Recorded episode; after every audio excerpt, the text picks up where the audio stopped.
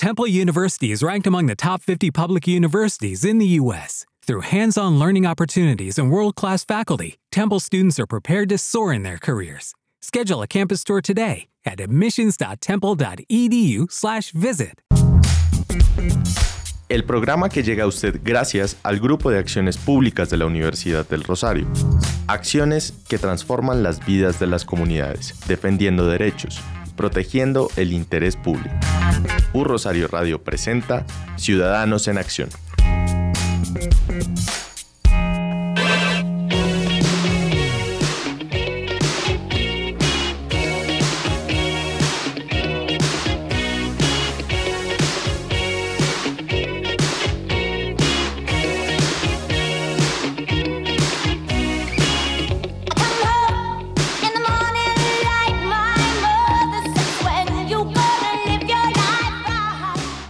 Hola a todos nuestros ciberoyentes, bienvenidos nuevamente a este su programa Ciudadanos en Acción.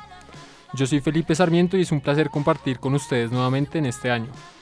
Desde la cabina de Rosario Radio me encuentro acompañado en la mesa con María Elvira Padilla y Tomás González. Les recuerdo que nos pueden encontrar en Facebook como Grupo de Acciones Públicas GAP y en Twitter como arroba GAPU Rosario. También nos pueden encontrar en todas nuestras redes sociales como Rosario Radio. Además, pueden escuchar nuestros programas en unrosarioradio.com. María Elvira, ¿cómo ha estado? Bienvenida de nuevo a nuestro programa Ciudadanos en, Acción. Felipe, un saludo para usted, para la mesa de trabajo y para toda nuestra ciberaudiencia en este nuevo año. Como siempre, es un placer compartir este espacio con ustedes. Tomás, un saludo para usted también. Para empezar con nuestro primer programa de este año, ¿qué tal si le cuenta a todos nuestros ciberoyentes qué tenemos preparado para el día de hoy? Pues un saludo para toda nuestra audiencia y para la mesa de trabajo. Eh, me complace informarles que durante el programa de hoy trataremos el tema relacionado con la campaña MeToo, que ha cobrado muchísima fuerza en estos últimos días. Como lo habrán podido notar seguramente muchos de ustedes, este numeral pues ha invadido las diferentes redes sociales más populares, entre ellas Instagram, Facebook y Twitter. Y además de esto ha servido para empoderar a las mujeres alrededor del planeta. Bueno, pero Tomás, antes, antes me gustaría como profundizar un poco eh, qué, es, o sea, qué es concretamente este numeral, qué es la campaña, porque sé que ha sido utilizada por las más reconocidas actrices de Hollywood, incluidas Ashley Judd, Mira Sorbino, Angelina Jolie y Gwyneth Paltrow. Pero para empezar a desarrollar esta temática que desde ya le cuento a nuestra ciberaudiencia, toca directamente con el abuso sexual, es necesario entender cómo surge este movimiento. ¿Por qué no nos cuenta un poco de esto, María Luisa? Así es, Felipe. En primer lugar les cuento que el numeral MeToo traduce yo también. Este numeral, o hashtag como popularmente se le dice, comenzó a ser usado en la red social Twitter por la actriz Alisa Milano en octubre del año pasado, del 2007. Y con este hashtag, ella quería invitar a todas las mujeres del mundo a denunciar los casos de abuso y acoso machista en esta red social. O sea, nació principalmente en Twitter y después fue que se extendió a las demás redes sociales. Esta campaña tiene como propósito dar una voz a todas las mujeres que han sido víctimas de acoso o abuso sexual. Así es, Marilvira, y pues es importante recordar también un poco el contexto en el cual surge como tal la campaña. Les cuento que, digamos, la campaña inicia como tal por una activista llamada Tarana Burke en 1996 en Estados Unidos y surgió mientras ella trabajaba en un campamento para niñas, en un campamento de verano, cuando escuchó la historia de una joven que había sido abusada por un, un familiar y había sido incapaz de denunciarlo. Digamos que esta historia fue el detonante como, como tal para la creación de la campaña Me Too Movement, que tiene como núcleo principal las jóvenes víctimas de abuso, agresión o explotación sexual. Y también vale la pena mencionar eh, que en el año 2006 Burke continuó con el movimiento Me Too, que fue vinculado a la organización Just Be Inc. Esta organización, de la cual Burke es fundadora, Busca especialmente empoderar a las mujeres jóvenes de color y sus principales destinatarios son las personas que se identifican como mujeres y quienes consideran que no tienen un género determinado. Burke utilizó por primera vez la frase Me Too en la red social MySpace, o sea, imagínese cuando MySpace estaba de moda. Y su fundamento es el empoderamiento a través de la empatía. Bueno, vemos que este movimiento comenzó, comenzó ya hace un rato, estamos hablando de cuando existía MySpace pero resulta que no fue sino hasta el año pasado, en el 2007, que el movimiento MeToo verdaderamente cobró fuerza y se da al ser utilizado en los escándalos de abuso sexual en contra del productor Harvey Weinstein, que fue por primera vez retratado o manifestado en los reportajes del New York Times y de New Yorker. estos reportajes mencionaban el acoso y el abuso sexual a más de 40 mujeres de la industria de Hollywood. Les cuento además a nuestros ciberoyentes que el tuit utilizado en el 2017 por Alisa Milano fue el siguiente, abro comillas, si todas las mujeres que han sido acosadas o agredidas sexualmente hicieran un tuit con las palabras Me Too, podríamos mostrar a la gente la magnitud del problema. Cierro comillas. Eh, yo creo en lo personal que Alicia logró su objetivo, ya que este hashtag, si, si lo analizamos, ha sido utilizado por más de 500 mil personas alrededor del mundo. Y además algo que pues eh, muestra un poco el éxito de la campaña es que ha llegado, por ejemplo, a países como Colombia, ¿no? O sea, este tipo de campañas generalmente se quedan muchas veces en lo local, en lo nacional, en campañas de los colegios, de las universidades, pero esta campaña yo creo que verdaderamente y a través de las redes sociales ha podido llegar a otros países. Así vale la pena, digamos, mencionar más datos que demuestran el gran impacto que ha tenido este movimiento. Desde la primera vez que fue utilizado el hashtag, la frase MeToo ha sido escrita más de 200.000 veces entre el 12 de octubre de 2017 hasta la actualidad y, y tuiteada más de 500.000 veces solo el 16 de octubre. En Facebook fue utilizada por más de 4.7 millones de personas en 12 millones de entradas durante las primeras 24 horas. Además, según Facebook, el 45% de los usuarios en los Estados Unidos tenían un amigo que había realizado una publicación utilizando el término MeToo. Felipe, como usted decía, la importancia de esta campaña es que ha trascendido y ha llegado a muchos lugares del mundo especialmente en Colombia, que más adelante pues trataremos un poco ese tema de cómo ha sido el impacto en nuestro país. Pero yo quiero hablar primero del impacto en Hollywood y es que el impacto fue masivo. Miles de personas respondieron al tweet de Alicia Milano, incluyendo muchos artistas, o sea, se encuentran entre ellos Viola Davis, Ellen DeGeneres, Lady Gaga, Reese Witherspoon, Jessica Valenti y Gabrielle Union. Sí, y además algo que muchas personas no saben es que también esto generó una reacción por parte de varios actores, entre ellos Terry Crews y James Van Der Beek, quienes crearon el hashtag How Will I Change, que traduce cómo voy a cambiar y que es una muestra, digamos, del impacto que pudo tener la campaña, no solo al, digamos que no solo en cuanto a sus destinatarios que eran las mujeres para que hicieran una voz de protesta, sino también a los hombres, digamos, que estaban haciendo estos actos de agresión, a veces sin saber. Así es, Felipe. Yo creo que además eh, la mesa de trabajo concuerda conmigo en el sentido de que este movimiento, este, este hashtag, toda esta campaña, pues es un perfecto ejemplo del poder que tienen hoy las redes sociales en, en, nuestras comunidades y, en nuestra vida personal y cómo estas mismas pueden ser utilizadas no solo, digamos, para intercambiar eh, cosas personales, sino muchas veces para alzar la voz y denunciar situaciones que, pues, que consideramos injustas, ¿no? Claro que sí, yo creo que las redes sociales hoy en día han cambiado la forma como reaccionamos a diferentes problemáticas en el mundo. Yo recuerdo que no hace mucho estuvo el Ice Bucket Challenge, que tal vez pues tuvo diferentes controversias por el tema del agua, pero definitivamente las personas comenzamos a empaparnos un poco más de esta enfermedad y a tener conciencia. Entonces, como tal como lo dice usted, Tomás, es gracias a las redes sociales que hubo un gran impacto y una gran acogida internacional del movimiento Me Too este hashtag, les cuento, ha sido extendido en al menos 85 países. Por poner algunos ejemplos, encontramos que en Italia se utilizó el hashtag un poco italianizado, se llamaba Cuela Volta que, que traduce aquella vez que, para que las mujeres narraran todas sus historias de acoso y agresión. En Suecia, también varias mujeres utilizaron el hashtag para denunciar al presentador de televisión Martin Timmel, cuyo programa, gracias a toda esta masiva difusión de sus acosos, fue cancelado el 20 de octubre de 2017. Además de esto, en el marco del Parlamento Europeo se celebró una sesión directamente en respuesta a la campaña MeToo, con la cual aumentaron las denuncias de abuso en dicha institución. Y yo creo que algo fundamental de la campaña es que demuestra algo que yo creo que muchas personas ya estaban sintiendo desde hace un tiempo y es que ya era hora de que se presentara este movimiento en las redes sociales, es decir, que las redes sociales ya debían ser utilizadas para algo más que compartir fotos, para algo más que conectarse con las personas, sino que en verdad deberían tener una finalidad que permitiera empoderar a las personas en sus derechos. Y esta necesidad surgía especialmente por toda la cadena de abusos que se han presentado desde hace tiempo atrás, pues las cifras sobre el abuso y acoso sexual son verdaderamente alarmantes. Según la, ONU, por ejemplo, las mujeres eh, se estima que el 35% de las mujeres de todo el mundo han sufrido violencia física y o sexual por parte de su compañero sentimental o violencia sexual por parte de una persona distinta a su compañero sentimental. Y más allá que lo que nos está diciendo esta cifra en concreto, yo quiero que la mesa de trabajo y nuestros oyentes piensen en, en, ese dato que les acabo de decir, es una de cada tres mujeres. O sea, es algo muy, muy común en verdad que una mujer haya sufrido algún tipo de abuso. Otros datos, digamos, que demuestran lo alarmante de la situación es que las mujeres que han sufrido maltrato físico o sexual tienen más del doble de posibilidades de sufrir un aborto y casi el doble de posibilidades de sufrir depresión. Es decir, una de cada tres mujeres ha sufrido agresión y dentro de este rango de mujeres es, muy probable que vayan a, sufrir un aborto, que vayan a sufrir de una enfermedad como la depresión.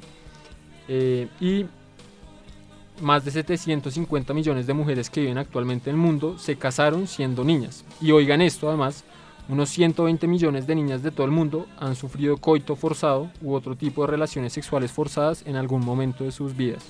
Quiero que volvamos a, entender la magnitud de este dato. 120 millones de niñas han, sufrido un coito forzado, lo que demuestra que el abuso hacia las mujeres es algo que se ha salido de control y, y yo diría que más que se ha salido de control, es algo que no podemos permitir que siga sucediendo. Así es, pues con estas cifras que, como lo menciona Felipe, son muy dicientes, eh, y entendiendo un poco de dónde surge la campaña y su contexto, damos paso a nuestra sección de contextos, donde abordaremos algunos de los casos más emblemáticos que han salido a la luz gracias al MeToo Movement. Recuerden seguirnos en Facebook como Grupo de Acciones Públicas GAP, en Twitter como GAP U Rosario y en todas nuestras redes sociales como U Rosario Radio. Ya regresamos.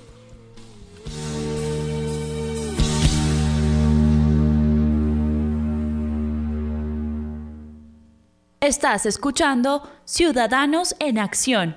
Síguenos en Twitter, arroba Rosario Radio.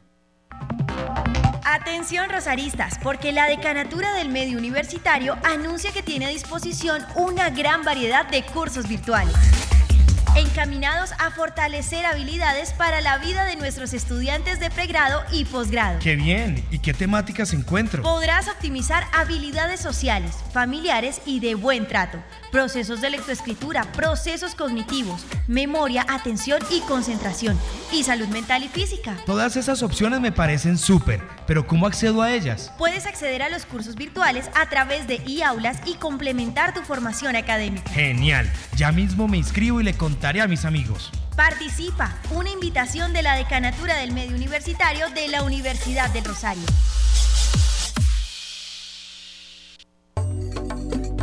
En la Universidad del Rosario nos gusta formar ciudadanos globales, así lo afirma nuestra canciller, Sonia Marcela Durán Martínez ciudadanos que vayan y lideren y transformen el mundo, eh, que conozcan de otras culturas, que se sientan cómodos en entornos diversos, eh, que tengan una formación integral, que sean tolerantes, abiertos a la diversidad.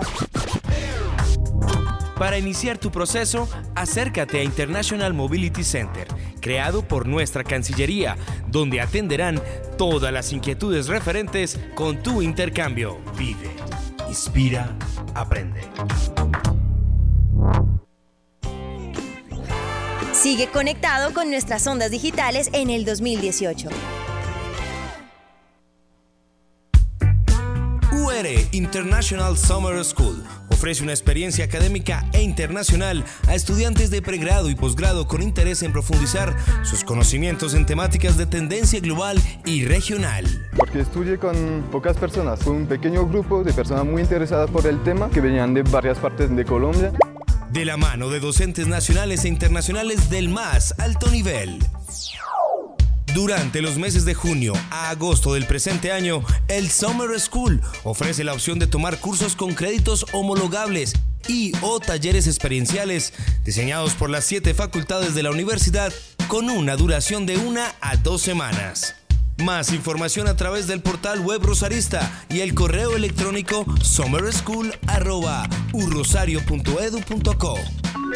UR International Summer School.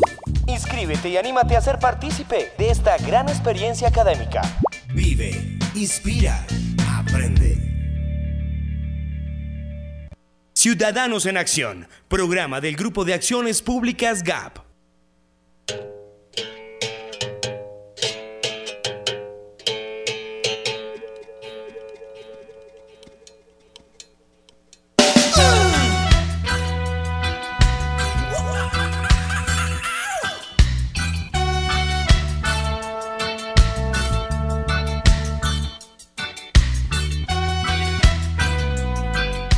Bienvenidos nuevamente a Ciudadanos en Acción.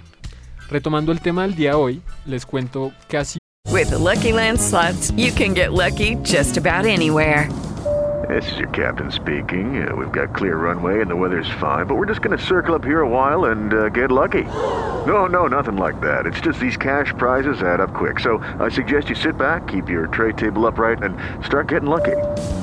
Play for free at LuckyLandSlots.com. Are you feeling lucky? No purchase necessary. Void where prohibited by law. 18 plus terms and conditions apply. See website for details. Okay, round two. Name something that's not boring. A laundry? Ooh, a book club. Computer solitaire, huh? Ah, sorry, we were looking for Chumba Casino. That's right. ChumbaCasino.com has over 100 casino style games. Join today and play for free for your chance to redeem some serious prizes. ChumbaCasino.com. No purchase necessary. Full prohibited by law. 18 plus terms and conditions apply. See website for details. tal el alcance de la campaña MeToo que la revista Time eligió como persona del año precisamente a este movimiento, el movimiento hashtag MeToo. Así es, Felipe. La revista Time buscó reconocer a todas las personas que se atrevieron a romper el silencio sobre el acoso sexual. Sobre el tema del silencio hablaremos más adelante, pues en estos días ha sido muy popular en Colombia debido a una columna que me imagino ya todos nuestros ciberoyentes han escuchado algo sobre ellas. Andrés y Felipe, hay un caso fundamental que se desató con toda esta corriente de denuncias que ha desatado el movimiento MeToo. Se trata del juicio en contra del médico deportivo Larry Nassar, quien abusó sexualmente de cientos de gimnastas olímpicas en los Estados Unidos. Considero que este caso ha logrado el propósito de este movimiento, poner la carga de la responsabilidad en el victimario y no en las mujeres. Pues es que fueron 20 años de abusos a las gimnastas atendidas por el médico Larry Nassar. Todo esto comenzó con la gimnasta eh, Rachel Den, Den Hollander, cuya primera denuncia desencadenó decenas de reportes policiales y investigaciones posteriores que eventualmente llevaron a poner al descubierto los abusos que había cometido este médico. En total, más de 156 atletas fueron abusadas cuando eran, eran niñas pues, por este personaje. No, y sabe que es lo más preocupante de todo esto, es que desde 1998 varias menores se habían quejado sistemáticamente con sus padres, entrenadores y directivos de las organizaciones deportivas de los abusos del, médico mencionado, del doctor mencionado, sin que llegaran a prosperar verdaderos cargos judiciales. Y, es decir, desde 1998 ya sabíamos que esta persona estaba realizando los abusos y no se había hecho nada.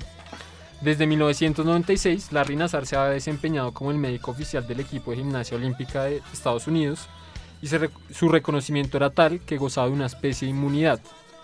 No obstante, todo cambió cuando Rachel Den Hollander y luego la medallista olímpica Jamie Dancher lo denunciaron para cambiar el curso no solo de la vida del médico abusador, sino del centenar de víctimas que calladas estaban esperando que algún día alguien se atreviera a señalar al médico y hacer justicia.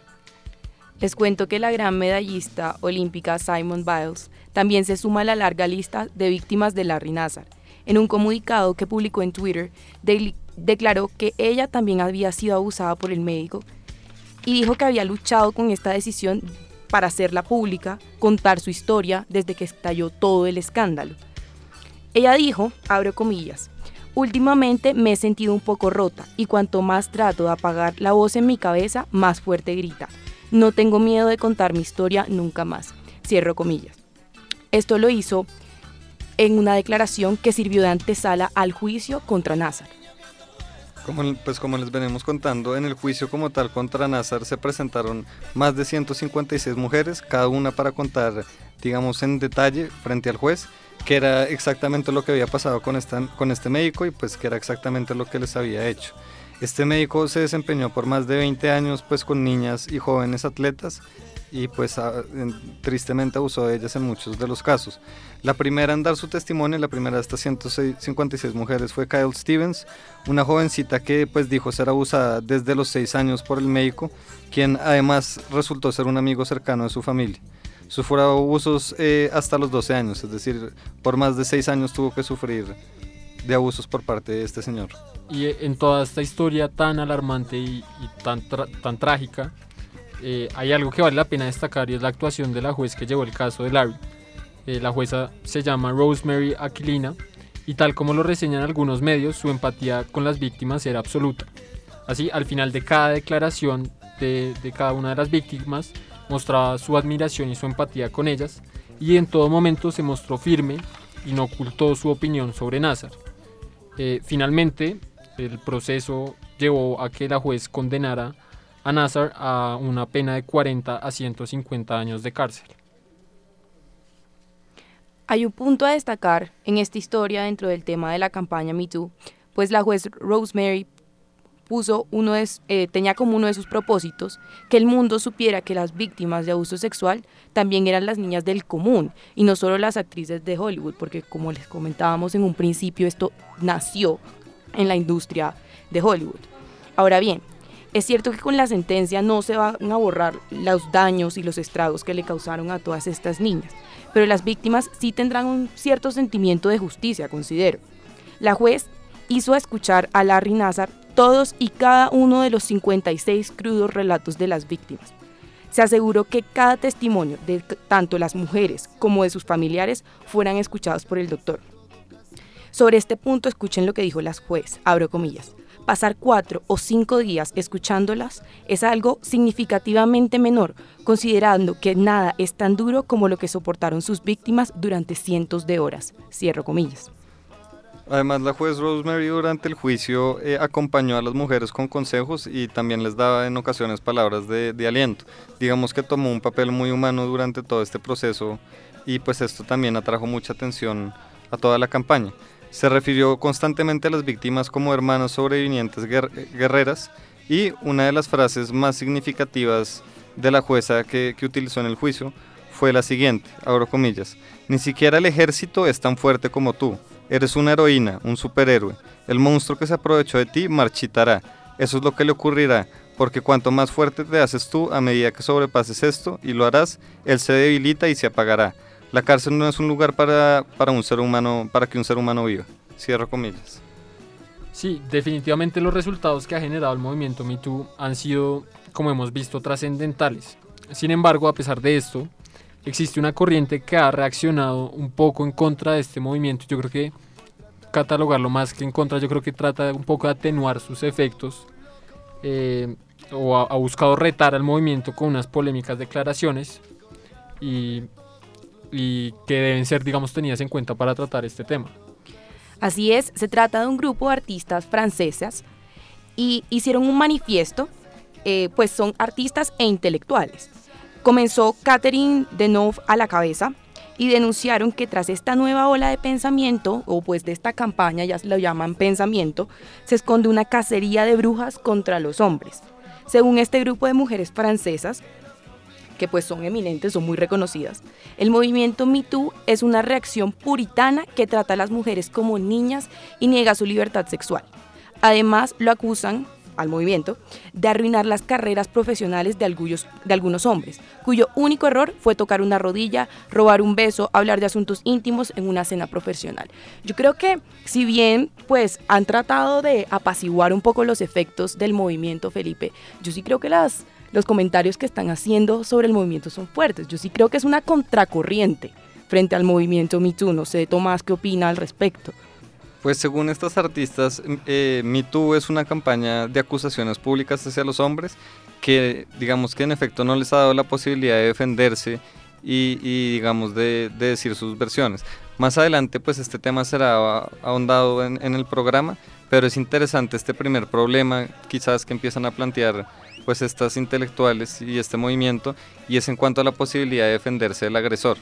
Pero el movimiento también afirma que, es, que, que el, la campaña MeToo se trata de un regreso a la moral victoriana, que en, en, lo absoluto favorece la emancipación de las mujeres, sino que por el contrario se convierte en un enemigo de su libertad sexual. Sí, y es un poco por eso yo decía que yo creo que a veces la, la malinterpretación puede llevar a algunos problemas. Sin embargo, yo estoy de acuerdo con usted, María Elvira, en el sentido en que las circunstancias no dan para, para tener puntos medios frente al tema del abuso y en esa medida considero que es mucho más válida la campaña MeToo que digamos el movimiento respaldado por, por estas mujeres. o sea, a pesar de que creo esto que acabo de mencionar, sí creo que en todo caso hay que ser muy cuidadosos a veces con este tipo de acusaciones, porque efectivamente, como ahora se, se le está dando una gran atención a este tipo de circunstancias, se puede acabar la vida de una persona por acusarlo, digamos, sin, sin los suficientes méritos o sin que en verdad haya sucedido algo de un, acuso, de una, de un acoso o un abuso sexual, ¿no? Así las opiniones de todos los grupos pues son aceptadas, pero partiendo de todo lo hablado hasta este punto, considero innegable los aportes al fortalecimiento de los derechos de la mujer que esta campaña ha generado. Eso sí, yo creo que está fuera de toda duda. Así en pocos minutos seguiremos tratando este tema, en especial y ya enfocado en el plano nacional. No se despeguen, que ya viene más de Ciudadanos en Acción. Pero cuando te paras cerca de mí, mi pobre corazón se pone loco y ya no puedo seguir.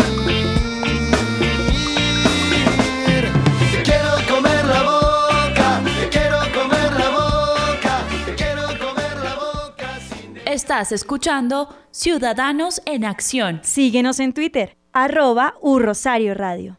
No se pierda la oportunidad de participar en la convocatoria de estímulos 2018. Artistas, investigadores y gestores culturales de todo el país podrán consultar en www.mincultura.gov.co a partir del 2 de enero y conocer las novedades que, en materia de becas, pasantías, premios nacionales, reconocimientos y residencias artísticas, Mincultura tiene para el sector cultural.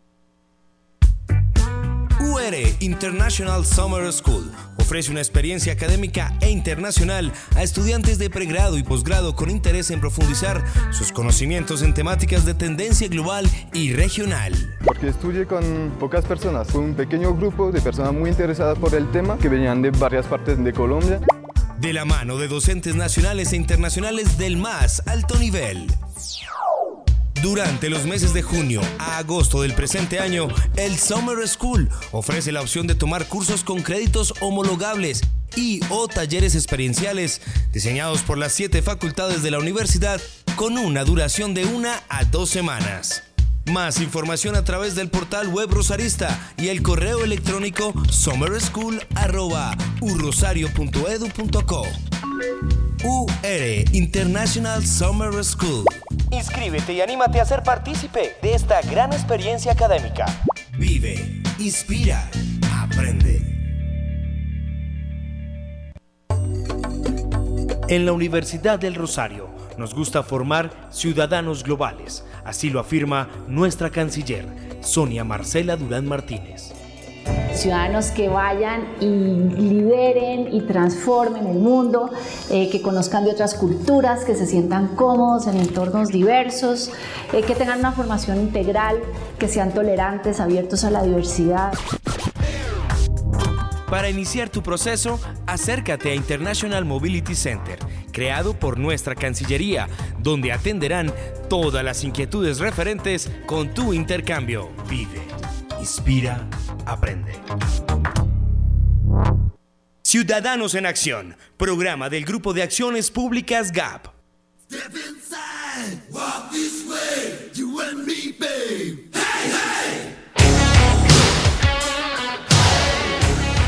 Volvemos nuevamente a Ciudadanos en Acción. Como lo hemos conversado a lo largo de este programa, las campañas en las redes sociales tienen un gran impacto y específicamente hemos venido hablando de la campaña hashtag MeToo. Así es, Felipe, para profundizar más en este tema y más encaminado hacia los derechos de la mujer, es decir, a la parte jurídica, acompañada del impacto de campañas que se desarrollan en el ámbito de las redes sociales, tenemos hoy como invitada a la doctora Natalia Rojas. La doctora Natalia Rojas es abogada investigadora, es candidata a doctora en Derecho por la Universidad del Rosario, consultora de la Organización Internacional para las Migraciones Colombia, magíster en estudios avanzados en Derechos Humanos y magíster en Derechos Fundamentales, ambos por la Universidad Carlos III de Madrid. Es además especialista en argumentación jurídica por la Universidad de Alicante, España. Es diplomada del Centro de Estudios Políticos y Constitucionales de Madrid. Es además miembro del Grupo de Investigación en Derechos Humanos de la Universidad del Rosario y además es antigua analista en derechos humanos para la Organización Nacional Indígena de Colombia. Finalmente ejerció como magistrado auxiliar en la Sala Constitucional de la Corte Suprema de Costa Rica.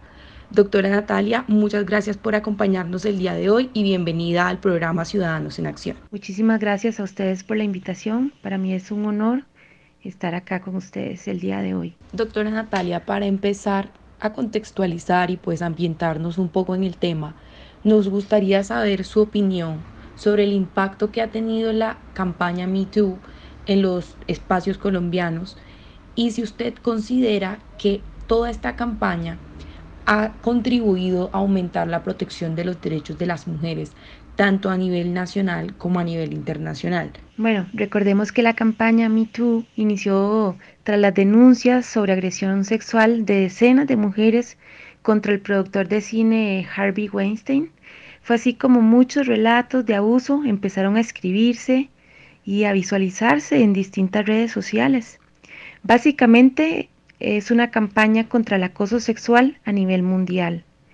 Empezó como una iniciativa para que las mujeres que en algún momento vivieron o viven determinado acoso o fueron abusadas sexualmente se manifestaran en Internet utilizando el hashtag MeToo. Mm, han sido millones de tweets, así como With lucky landslots, you can get lucky just about anywhere. Dearly beloved, we are gathered here today to. Has anyone seen the bride and groom? Sorry, sorry, we're here. We were getting lucky in the limo and we lost track of time. No, Lucky Land Casino, with cash prizes that add up quicker than a guest registry. In that case, I pronounce you lucky. Play for free at LuckyLandSlots.com. Daily bonuses are waiting. No purchase necessary. Void where prohibited by law. 18 plus. Terms and conditions apply. See website for details. Join us today during the Jeep Celebration event. Right now, get 20% below MSRP for an average of 15178 under MSRP on the purchase of a 2023 Jeep Grand Cherokee Overland 4xE or Summit 4xE. Not compatible with lease offers or with any other consumer incentive offers. 15,178 average based on 20% below average MSRP from all 2023 Grand Cherokee Overland 4xE and Summit 4xE models in dealer stock. Residency restrictions apply. Take retail delivery from dealer stock by 4 1. Jeep is a registered trademark.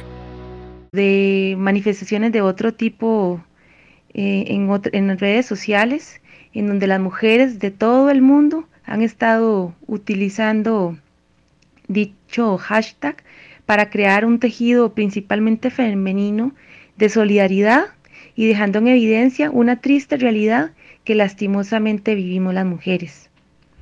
Ha sido una campaña con un gran alcance, un alcance enorme, ha llegado a más de 85 países. Es un movimiento que tiene ya algunos años. Esta campaña ha sido ha ido recogiendo historia tras historia y esto le ha ido dando mayor fuerza, mayor visibilidad, empoderamiento a todas las personas que se identifican como mujeres y aún aquellas que consideran no tener un género determinado. Este movimiento sigue dejando constancia de la magnitud de este, de este fenómeno.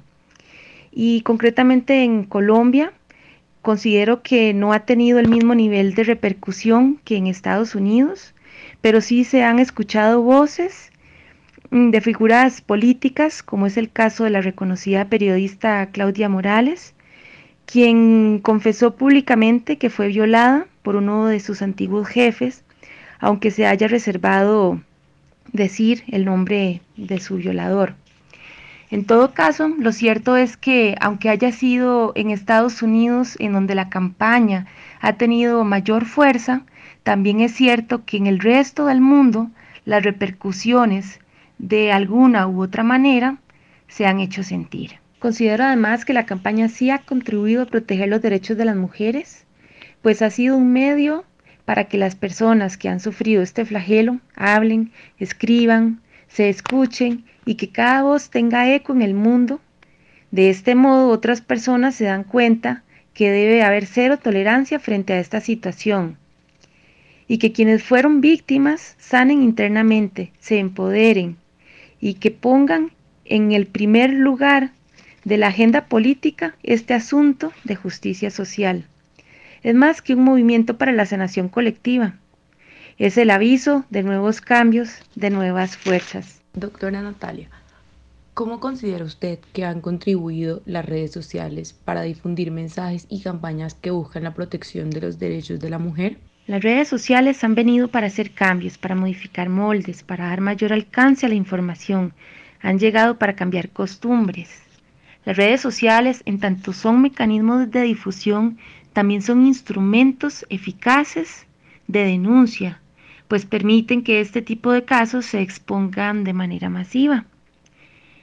Mm, pero en todo caso, no se debe perder de vista que no dejan de ser personas quienes interactúan en las redes sociales y por ende se debe ser muy respetuoso con las opiniones de los demás. Las redes sociales pueden usarse para bien o para mal, pero cuando tienen un fin altruista, un buen propósito, como son las campañas que buscan la protección de los derechos de la mujer, sin duda se deben de apoyar, aplaudir, impulsar. Esta campaña en concreto ha colaborado para que muchas personas alcen su voz y se hagan escuchar, para que muchas que no lo han hecho aún se fortalezcan y se den cuenta de que no están solas. ¿Cómo cree que este tipo de campañas se han desarrollado en Colombia y qué haría falta para complementarlas y que sean exitosas? Este tipo de campañas en Colombia no se han desarrollado tanto como desearíamos. Sin embargo, han venido a cambiar el paradigma de muchas de las actuaciones de la mujer.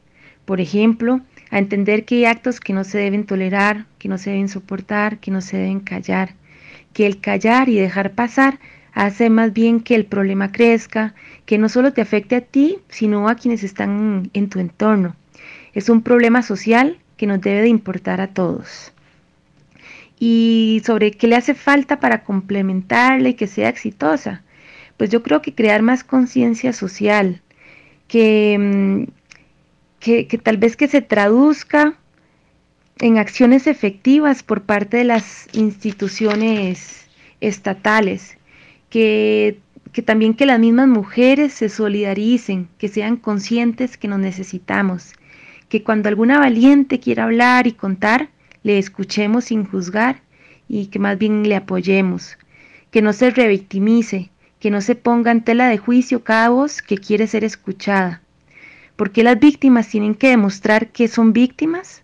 Basta con todo lo que, lo que han pasado, con todo el peso que han tenido que soportar. ¿Cuál cree que es el propósito principal de este tipo de campañas y por qué ahora están volviendo a tomar fuerza? Considero que el propósito principal de este tipo de campañas es el de visibilizar, hacer más evidente este tipo de flagelos. No cabe duda de que el acceso a las tecnologías de la información y comunicación han puesto un cambio de paradigma de gran escala y emerge como el punto central que ha permitido a las sociedades unirse con el propósito de modificar, de revolucionar y conquistar derechos que estaban esperando ser reconocidos. ¿Por qué ahora ha vuelto a tener mayor fuerza? Personalmente creo que muchas mujeres que se han sumado en los últimos tiempos han sido figuras públicas, han sido estrellas de cine, campeonas olímpicas, entre otras, que han logrado derrumbar esos muros que existían. Y aclaro, aún falta mucho por hacer, esta lucha prácticamente está empezando. Y por último, doctora Natalia, nos gustaría saber qué factores considera que han contribuido al éxito de la campaña Too. Mm, sobre qué factores han contribuido al éxito de la campaña.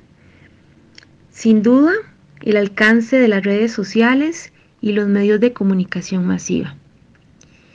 Em, de nuevo insisto, en que el que hayan sido varias de las denunciantes figuras públicas de reconocimiento mundial también ha ayudado a darle mayor alcance a la campaña. Mm, por otra parte, considero que muchas de las que fueron víctimas se hayan reconocido como tal y, se hayan querido unir a la campaña para tener una sola voz ser una sola fuerza ha sido un elemento, un factor que ha contribuido al éxito de la campaña MeToo. Muchas gracias por acompañarnos en el día de hoy, doctora Natalia. Creemos que sus respuestas y todos sus aportes van a ser de muy buen recibo en nuestro programa Ciudadanos en Acción y esperamos contar con su participación en una próxima ocasión. Muchísimas gracias a ustedes, al programa Ciudadanos en Acción. Ha sido un honor para mí acompañarles el día de hoy. Ciudadanos en Acción.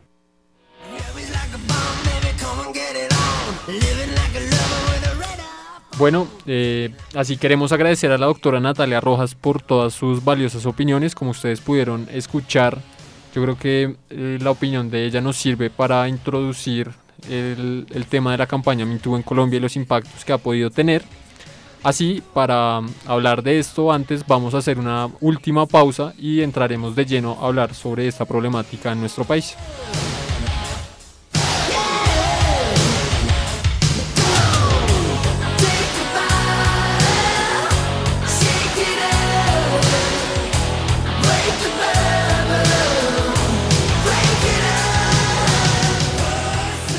Estás escuchando Ciudadanos en Acción. Síguenos en Twitter, arroba Rosario Radio. Atención comunidad rosarista. Están abiertas las urnas virtuales de My World Sustainable Development Goals, una encuesta mundial que reúne opiniones de toda la población sobre 17 metas mundiales. Las preguntas de la encuesta ayudarán a la ONU y a los gobiernos a hacer seguimiento de los progresos en estos objetivos, sensibilizar sobre las cuestiones importantes y dar un punto de vista de la gente, en el mundo, en tiempo real. Su voto es indispensable y puede realizarlo a través del portal urrosario.edu.co slash myworld. Cada voz cuenta en esta lucha por un mundo mejor. Los esperamos Voten. Esperamos que cada estudiante, personal administrativo, profesor, egresado de la universidad pueda hacer escuchar la voz de todos los rosaristas en esta encuesta mundial. Los esperamos. Ingresa y elige los seis objetivos de desarrollo sostenible que consideras son de mayor preocupación para ti y para tu familia. La Universidad del Rosario, por medio de la Dirección de Extensión y Relaciones Interinstitucionales, se une a esta campaña de la ONU para fortalecer el ejercicio de la ciudadanía de la comunidad rosarista. Siempre a la vanguardia de los temas prioritarios para la construcción de Agenda Post-2030.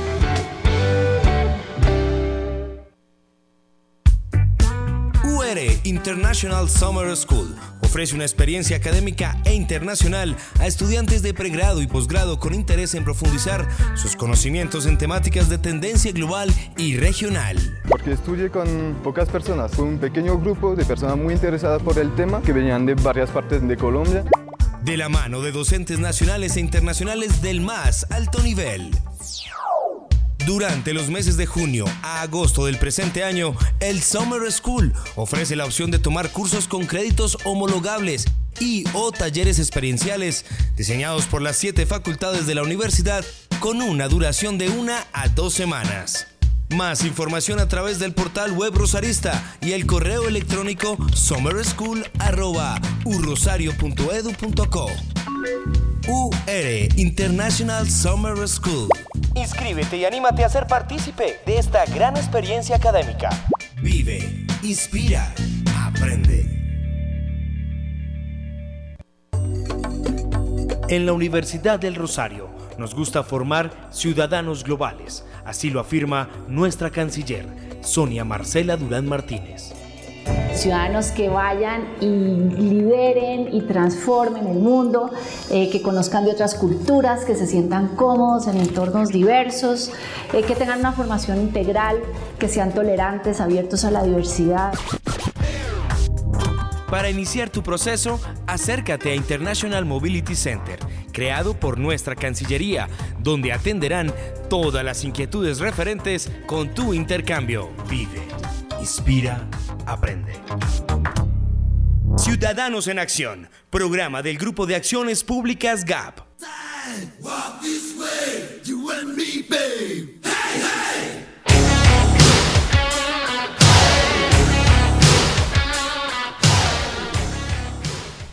Estamos llegando al final de nuestro programa y volvemos para cerrar con el impacto que la campaña MeToo ha tenido a nivel nacional. Así, esta última sección va a ser la más interesante y la mejor del programa de hoy, entonces les pedimos que estén muy atentos para que puedan disfrutarla.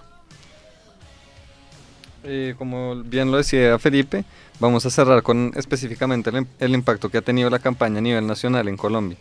Las denuncias que han surgido en nuestro país a partir de este movimiento pues han sido bastante controversiales como muchos de ustedes ciberoyentes ya podrán saber.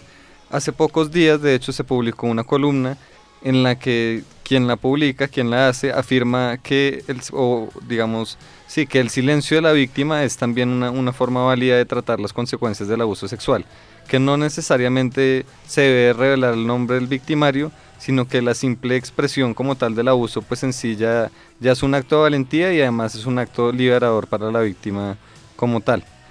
Eh, al no revelar el nombre de su victimario en esta columna, pues digamos, la mujer que la escribe se ha generado pues una gran controversia y se han generado todo tipo de especulaciones, todo tipo de hipótesis de quién podría ser el posible victimario pues de esta mujer.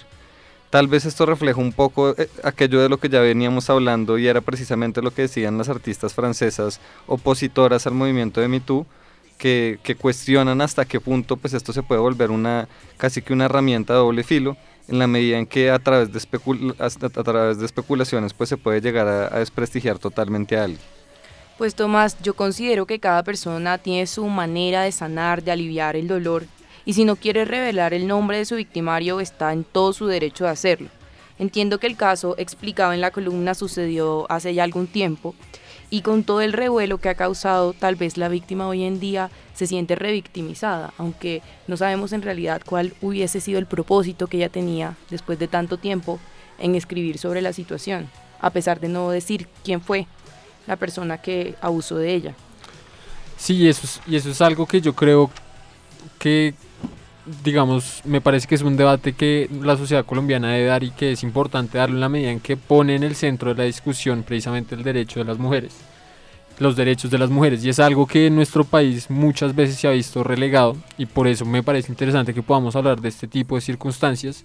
Y yo personalmente creo que es completamente válido, digamos, la, la postura de, de, de la periodista que publicó esta columna porque, eh, pues como ya lo mencionaban ustedes, eso, eso, es una también de las formas, digamos, que tienen de, de, de, enfrentar su agresión o enfrentar lo que sucedió.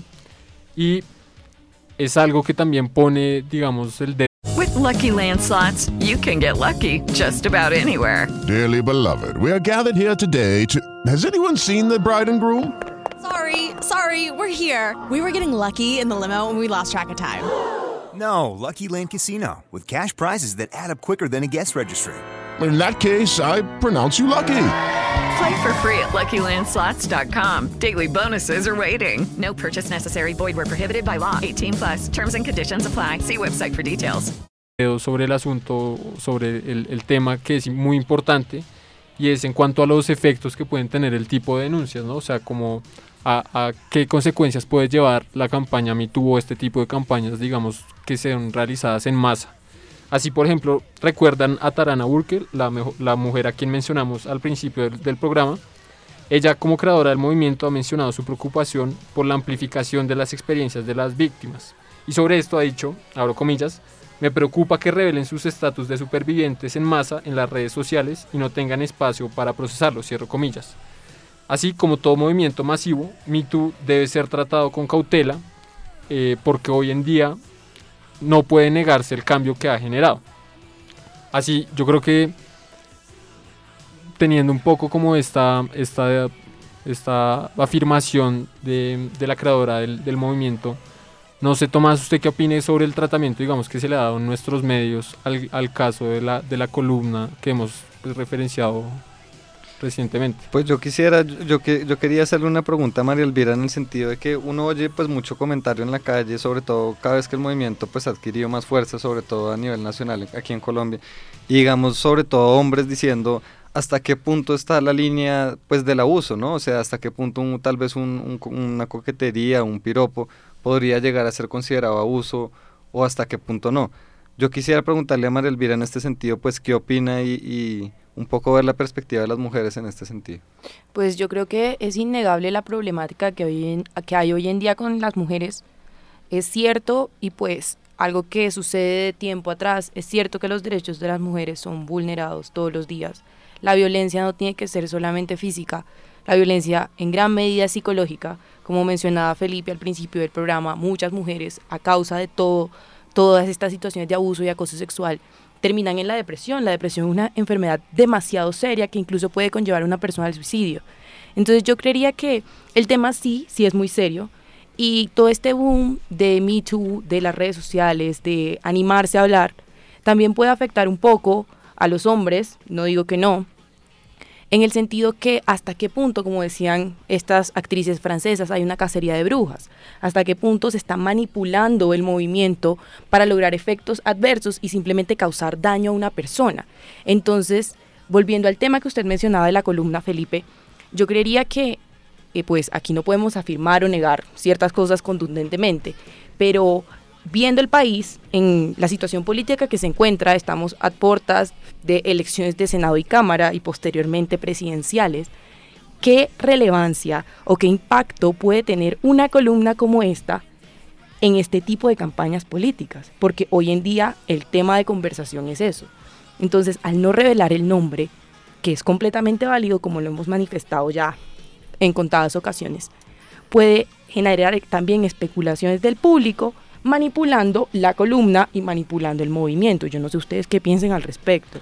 y sobre todo va a generar ese tipo de manipulaciones en el público al que está dirigida esa columna, ¿no? Hay que recordar que el público que vio esa columna es precisamente el público colombiano que además se aprovecha de este tipo de circunstancias no para solidarizarse con la víctima, sino para, digamos, entrar en ese juego como si fuera, yo no sé, como si fuera club, como si fuera algo, algo jocoso, como si fueran chismes de saber quién fue y no en verdad en entender el dolor de las víctimas. En esa medida yo creo que, por ejemplo, este tipo de campañas, a, o sea, a pesar de que considero que son muy válidas, creo que podrían enfocarse más sobre todo en simplemente contar los abusos o contar, digamos, las violencias, pero no, no limitarlo, por ejemplo, también a, a los casos de las mujeres. Y eso es algo que, por ejemplo, Claudia Morales también mencionaba después de haber publicado la columna a la que estamos haciendo mención, y es que muchas veces, y sobre todo, digamos, en el mundo moderno, se ha olvidado el tema del abuso sufrido por parte de los hombres también, ¿sí? Y en esa medida es que yo creo que tomar mucha relevancia lo que Tomás estaba diciendo ahorita de cómo a veces, digamos, eh, se puede volver difícil eh, para, para una persona diferenciar cuando es una coquetería, cuando es un simple piroto, piropo y cuando es un, un abuso. Y en esa medida yo quisiera preguntarle, o sea, respondiendo un poco a su pregunta, si usted cree que, por ejemplo, nos puede suceder lo mismo a los hombres. Que si un hombre puede verse abusado porque una mujer eh, le diga un piropo, porque una mujer le ponga la mano en la rodilla, por algo, algún, alguna de estas, digamos, circunstancias. Pues yo sí creo que el abuso se, se puede presentar de ambos lados, ¿no? Tanto el hombre puede ser abusivo como la mujer podría llegar a serlo. Sin embargo, en una sociedad como pues, la colombiana, que en gran medida sigue siendo pues, muy machista, vería muy difícil, digamos, que floreciera, que se diera, que, que, surtiera efectos una campaña que buscara pues que los hombres salgan a contar este tipo de abusos. Muchas veces por el, orgullo masculino y por temas de ego, pues el hombre no le gusta mostrarse, mostrar como este lado débil y, es, y estas debilidades, sobre todo pues frente a la sociedad. Entonces, si bien es cierto, creo que la campaña pues podría servir en este sentido, lo, lo veo muchísimo más controversial.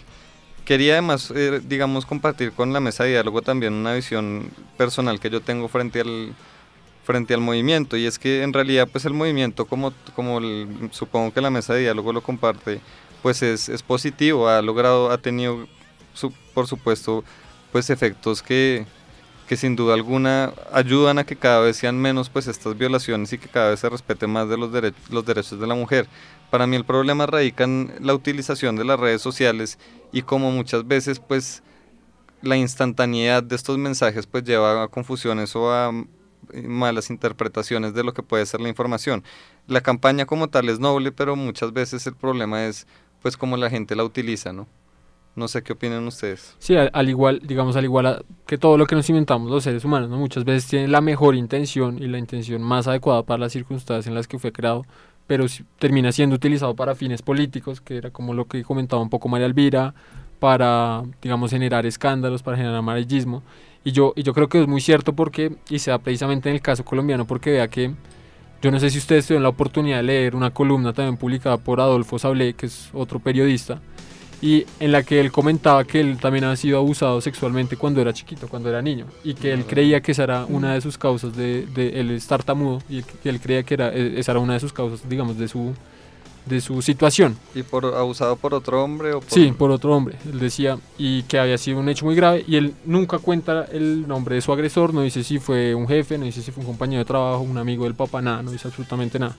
Y él publicó esa columna, yo creo que hace como un año, por ahí, y en ese momento la columna pasó completamente desapercibida en, en la sociedad colombiana. O sea, la, la, columna no generó el mismo impacto, y por eso yo hacía la pregunta de, o, o, o, quería poner de presente también el tema del abuso frente a los dos, frente a los dos eh, géneros, porque eh, eso demuestra mucho la hipocresía y el machismo también todavía de la sociedad colombiana. ¿no? Entonces, cuando una mujer publica una columna en la que no menciona el nombre del agresor, entonces ahí sí entramos a hacer un montón de especulaciones, a jugar juegos de adivinanzas en vez de solidarizarnos con la víctima, hacer un montón de cosas, pero cuando un hombre lo hace, entonces sí no nos importa.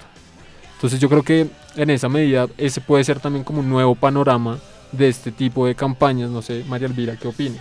Yo creo, apartándome un poco del tema del machismo, pues que está completamente relacionado con todo el movimiento MeToo y lo que queremos expresar en este programa, yo quiero traer otra vez un poco la columna y aquí haré un poco parte de controversia, pero a mí me causaba mucha curiosidad, no sé usted Felipe en especial qué opine, pero ¿por qué razón cuando sale esta columna un cierto partido político hace ciertas manifestaciones tratando de defender su líder político? Es decir, el famoso refrán aquí aplicaría cuando el río suena es porque piedras trae o usted qué piensa? Sí, y además, no solo ese refrán, sino yo creo que aplicarían muchos, la verdad que es que hay una persona que está dando explicaciones sin que se las hubieran pedido, ¿no? Ahora, bueno, también hay que atenuar, digamos, la situación, porque es cierto que se han hecho muchas especulaciones, digamos, eh, concretamente en redes sociales con nombre propio, y en esa medida, digamos que tendría validez de alguna forma la explicación dada por, por esa persona, pero yo creo que en todo caso nunca ha habido como una forma de, de acuso formal, nunca nadie ha dicho que esa persona efectivamente fue y yo creo que para darle un poco ya nombre a, la situación, o sea, yo creo que en ningún momento nadie ha dicho que formalmente, me refiero, o sea, no, no se ha instalado una denuncia, no se ha hecho nada en contra concretamente del, del expresidente Álvaro Uribe, ¿sí? O sea, en, en, esa medida, yo sí creo que, como usted lo menciona, eh, resulta muy sospechoso que se den ese tipo de explicaciones sin que se hubieran pedido, sin que se hubiera acusado. Que eso además genera, o sea, muchos problemas porque estamos en una, en una campaña, en una época electoral en donde uno no sabe si eso puede responder a fines electorales o si en verdad hay algún motivo de sospecha. No sé, Tomás, ¿usted qué opina? Sí, pues eh, históricamente en, en, épocas de campañas políticas pues siempre salen, es muy común ver cómo, cómo se utilizan los medios de comunicación pues para manipular lo que las masas creen. Incluso en, en la época, no sé si ustedes recuerden, cuando Clinton era presidente de Estados Unidos pues también tuvo muchos escándalos relacionados con los temas de acoso sexual constantemente, específicamente el tema del acoso sexual ha sido utilizado en contra de políticos y digamos para, para un poco guiar o parcializar a los votantes. Sin embargo, yo, yo pienso que si bien es cierto la persona quien, que escribió esta columna está en todo su derecho de hacerlo, pues la, es decir, si, toca, tocaría analizar pues ya formalmente qué, qué, denuncia se ha presentado contra qué persona, etcétera, etcétera, etcétera. El hecho de que nos pongamos a hacer hipótesis pues es válido, claro, y, ella, como digo, está en todo su derecho de publicar esta columna, pero pues finalmente tal vez termina generando casi que más mal social pues que, que bien. No, y sobre todo no termina generando el efecto que la columna un poco quiso? deseaba, ¿no? Yo creo, yo, yo creo, creo lo es, mismo. Que es lo más importante y aunque uno no sabe si es un poco por la columna o por el público, ¿no? o sea, por, por la gente que está leyendo esa columna, que como mencionábamos anteriormente es una sociedad pues completamente hipócrita y completamente machista, eh, que se escandaliza solo porque es una mujer y porque se supone que puede ser una figura de poder, ¿sí? Que, que además yo creo que también eso, eso termina siendo muy relevante y es el caso de los abusos sexuales que no son cometidos por personas famosas o, o por figuras políticas, pareciera que no le importaran a esta sociedad. O sea, para no ir tan lejos, el caso, por ejemplo, de Juliana Zamboni. Sí, ese caso causó mucho impactos, pero hemos visto a raíz de, esa, de, ese, de ese terrible caso que eh, situaciones como esas se presentan todos los días y por el simple hecho de no ser una persona de estrato 6 o de no ser una persona de poder, pasan desapercibidas, digamos, en, en nuestra cotidianidad. Hay algo que Tomás tocaba, yo no sé, María Elvira, ya para ir cerrando el programa, usted qué opine frente a eso, y es el caso de Clinton. Si eso puede catalogarse, por ejemplo, todo el escándalo de, de Mónica Lewinsky, todo eso. Eh, o sea, yo no sé si eso pueda eh, pensarse como un abuso en la medida en que yo creo que hay más que un abuso, fue un poco como una, un aprovechamiento de la situación con fines políticos, ¿no? Que era, un poco lo que usted decía, Tomás. Claro, claro. Si uno, pues si uno se fija, es, común ver como muchas, este fenómeno de que se presenta una especulación frente a alguien y más adelante esta especulación resulta ser falsa, pero por los medios de comunicación, digamos, se vuelve una noticia supremamente importante y afecta a, la, a las personas, aun cuando es falsa. Por eso lo importante que creo yo que estas personas que han sido víctimas de acosos denuncien y denuncien ante pues ante el Estado, ante quienes hemos decidido que serán los que pues impartan justicia en nuestra en nuestra sociedad. Y, y ya para concluir un poco con esa idea, yo creo que es muy importante señalar que este tipo de campañas tienen validez y son positivas para la sociedad si implican un empoderamiento de las víctimas, de las mujeres y de los hombres para poder realizar a cabo, digamos, las denuncias formales. Todo lo demás es pura utilización amarillista a veces o con otros fines, digamos, que no son los que buscan la campaña, ¿no? Para cerrar, yo les quiero hacer una pregunta. ¿Ustedes creen que va a salir a la luz el victimario en es de esta columna? No, yo no creo. Yo, yo tampoco. Yo tampoco y por un, por un motivo principal, porque es una persona de mucho poder. Pero bueno, esperemos a ver. Eh, esto ha sido todo por el día de hoy. Esperamos que les haya gustado el programa, que hayan podido aprender, que puedan eh, enriquecer su debate y sus opiniones con todo lo que hemos comentado. Eh, recuerden que nos pueden seguir en todas nuestras redes sociales como Rosario Radio o en Facebook, en, en la página www.rosarioradio.com y nos escucharemos en una próxima ocasión.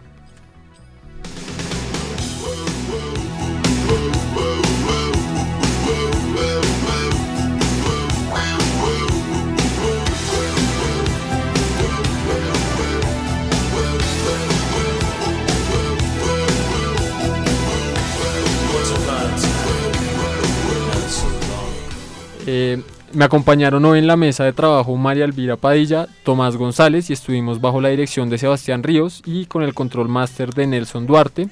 Yo soy Felipe Sarmiento y eh, estaremos pendientes para una nueva, un nuevo programa. Eh, muchas gracias y hasta luego.